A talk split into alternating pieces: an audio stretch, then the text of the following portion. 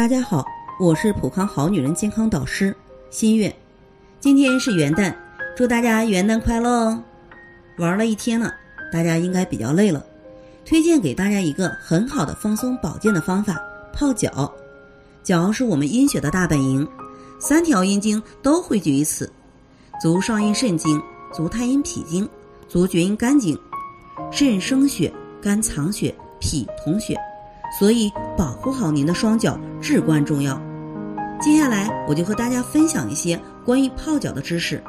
水中放盐可以治疗便秘，还可以消除疲劳，帮助睡眠。水中放醋对治疗脚臭还是很不错的帮助，并且促进血液循环，祛风除湿。那水中放上生姜、陈皮、薄荷，对脾胃虚寒很不错，并且还可以除湿的哦。水中放上。花椒对除臭、祛湿、行气、利水，还可以辅助阳气。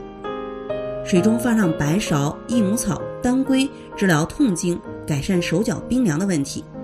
那水中放上干姜，可以治风湿骨痛，对怕冷、手脚冰凉也有不错的改善。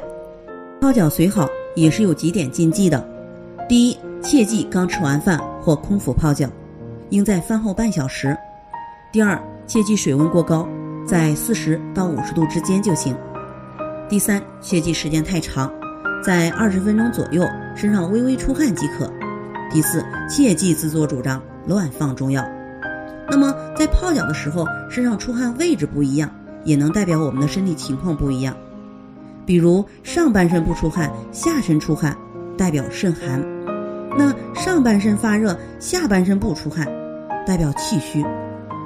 泡脚也是有禁忌人群的，比如在经期、妊娠期妇女切记，还有出血症状的病人也是不可以泡脚的。